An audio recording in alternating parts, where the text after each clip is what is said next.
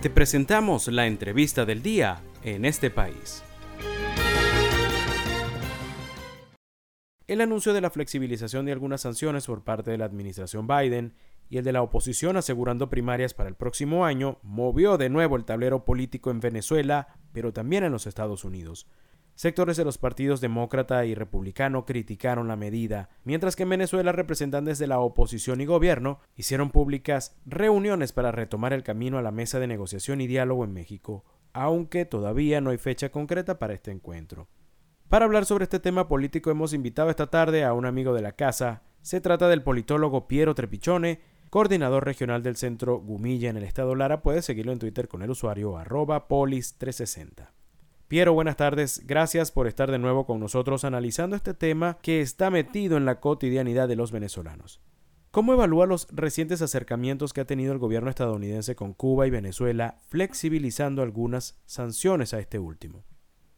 Bueno, esos acercamientos no han sido nuevos eh, bajo eh, los gobiernos demócratas, especialmente los últimos gobiernos demócratas. Cuando Barack Obama era presidente de los Estados Unidos y Joe Biden ejercía la vicepresidencia, hubo reuniones secretas importantes con Cuba donde pues se, impulsaron medidas de reacercamiento diplomático entre los dos países, inclusive una, una visita histórica de Obama a La Habana, que luego lamentablemente pues se fue revertida por Donald Trump cuando estaba en la presidencia de los Estados Unidos. Ahora pues el escenario de la guerra con Ucrania, las consecuencias que va a tener en ese nuevo reordenamiento global eh, en materia económica, en materia política y en materia social, obliga a los Estados Unidos a revisar su relación con América Latina y el Caribe a propósito de la realización de la cumbre de la próxima eh, cumbre de las Américas,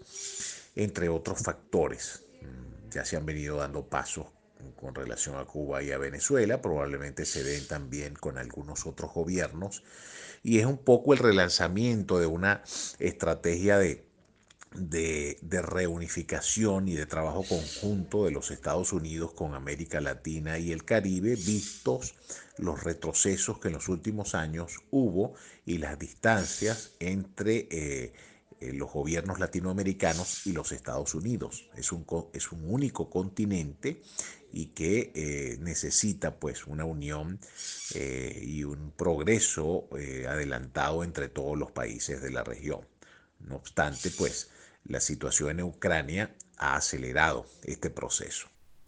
Usted ya ha dicho que el camino a las elecciones del 2024 requerirá de muchos ajustes. ¿Qué cree que deba ajustar de manera primordial tanto gobierno como oposición? bueno, yo creo que ya se están dando los pasos, los ajustes. Los partidos de oposición están realizando eh, congresos de refundación, eh, rearticulando, reorganizando. Eh, se ha pensado pues en el tema de las primarias, mm, tratando justamente de, de volver a enamorar a la sociedad venezolana en un proyecto político alternativo. Nicolás Maduro y el PSUV también ha venido haciendo procesos de reingeniería política, de reorganización interna, de, digamos, retoques en, la en, los formatos de comunicación política y en la imagen del PSUV, tratando de recuperar el terreno perdido, perdido perdón, frente a la sociedad venezolana. Entonces, ambos sectores del país están trabajando para volver a enamorar a una sociedad que está eh, digamos, deseosa de reconocer nuevos liderazgos y nuevos esquemas de relacionamiento con el liderazgo político.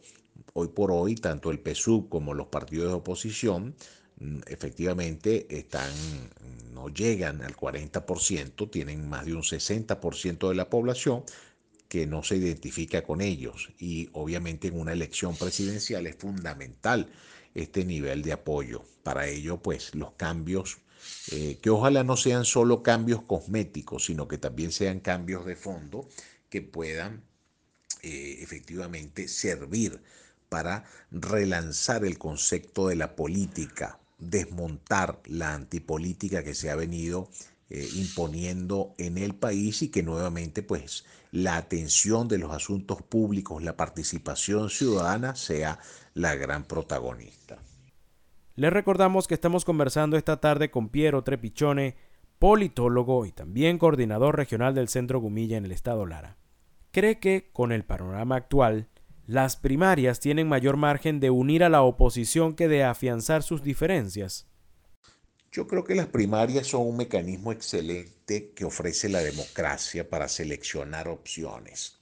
Eh, me parece que puede ser una gran catapulta para la oposición, siempre y cuando obviamente se haga análisis de escenarios y se prevean situaciones que van a ocurrir, que van a ocurrir, digamos, intentos para desestabilizar un proceso de primarias, para dividir a la opinión pública, para sembrar dudas, eh, procesos de desinformación para descalificar eh, la elección primaria, teniendo mm, como base pues una unión afectiva, una unión de afectividad por encima de una unión burocrática, previendo los distintos escenarios y las distintas amenazas que pueda significar un proceso de este tipo en las circunstancias actuales del país.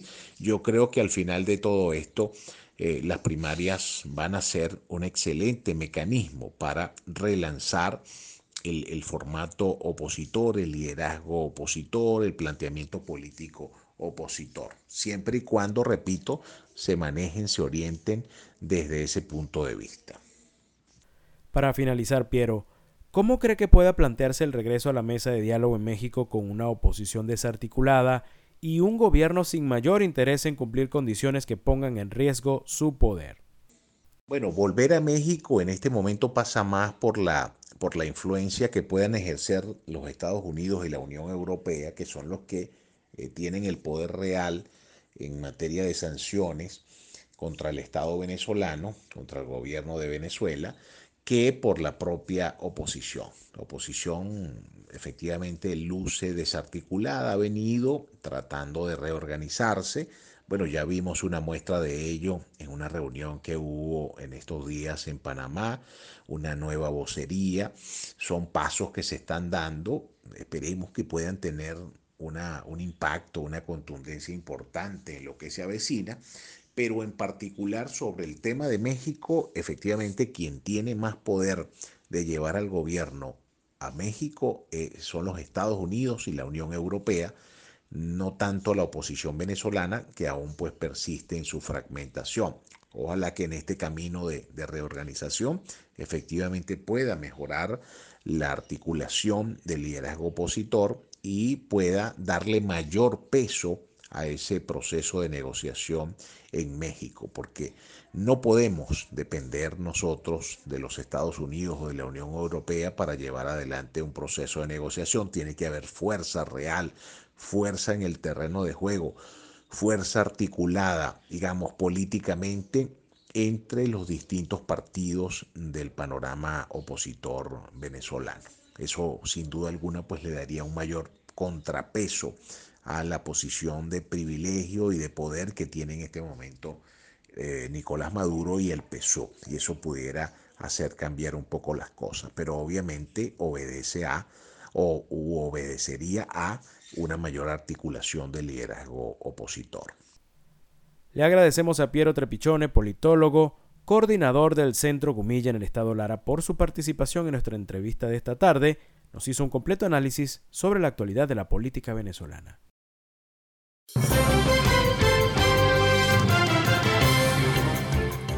Esto fue la entrevista del día en este país. Para conocer más el programa, síguenos en nuestras cuentas en redes sociales. Estamos en Twitter e Instagram como arroba en este país radio y visita nuestra página web www.enestepaís.info.